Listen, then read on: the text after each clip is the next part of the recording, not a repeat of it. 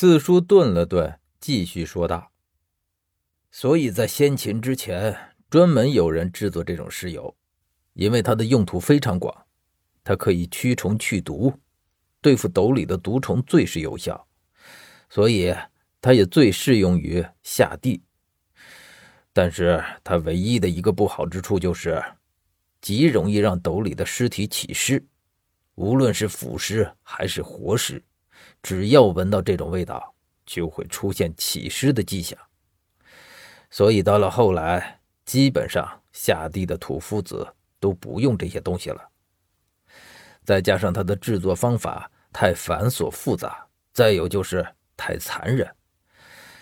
因为有些人用活人来炼取这种尸油，而且活人的效果要比死人要好上数百倍，所以后来这种行为。被各个朝代所禁止，这种方法也就逐渐失传了。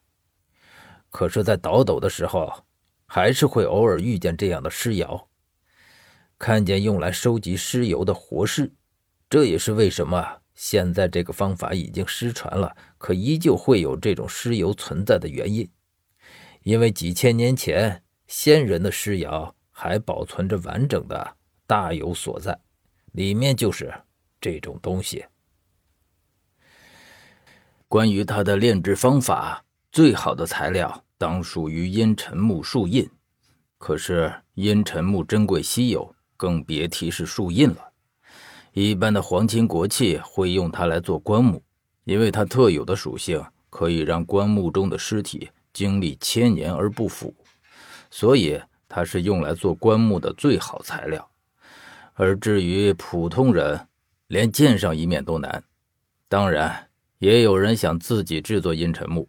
可是阴沉木是一些特有的树木碳化之后形成的，从这些树木生长几百年甚至几千年到埋到地下千年之久，这是一个十分缓慢的过程，并不是一代人两代人就可以做到的，所以这样的希望也就很渺茫了。所以最常用的是柏树树印，千年柏树树印被雕成棺材形状，将涂满了香料和秘药的活人放进去，再将棺木彻底封死，然后埋到地下。在这个过程中，活人会在棺材里活活憋死，而棺木又是被密封的，里面的温度会逐渐升高。在这样的情况下，活人身上的香料和秘药。就会逐渐的进入到张开的毛孔下，从而进入到肌肤之中，与皮下的油脂混在一起。因为柏木树印制成的棺材可以防止尸身腐烂，所以活人死后尸体并不会腐烂。而在秘药的药效下，活人就会缓慢的从毛孔中渗油，就是你刚刚涂在身上的那种。听四叔说完这些。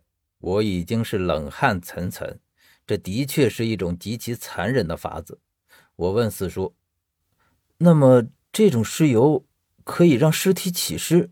那么这里面的尸体会不会也因为自己身上的尸油味道而起尸呢？”四叔摇摇头说：“这种尸体还是活人的时候就已经被做了手脚，他自己是不会起尸的。”我想，的确是这样。如果这种尸体也会起尸的话，那么他就不会用来炼尸油了。四叔说，他这么多疑，就是要告诉我薛给我涂的这种尸油的诡异之处。可是我却觉得薛当时并没有坏心，因为普通的尸油可能效果不大，所以他给我涂上这种尸油。就像四叔说的，这种尸油极其珍贵。薛如果真是居心叵测，又怎会将这么珍贵的东西给我呢？想到这里，我的脑袋里突然蹦出了一个念头，而且同时蹦出的还有薛的那一句话。他说他不能进去那个墓里。我想他不单单是不能进入龙潭北沟的墓里，而且只要是墓，他都是不能进去的吧？最有可能的是他身上也涂了这种尸油，而且他会让墓里的尸体。通通的起尸。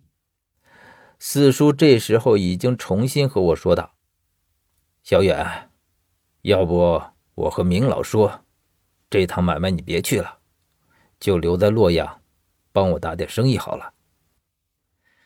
我惊讶的看着四叔，在这样的关头，他竟然说出了这样的话，可是他却丝毫不以为意，而且他很坦白的跟我说：“小远，我们周家到了你这一辈，就你一根独苗了，你大伯和你三叔都没儿子，我又没成婚，你是整个家族唯一的希望。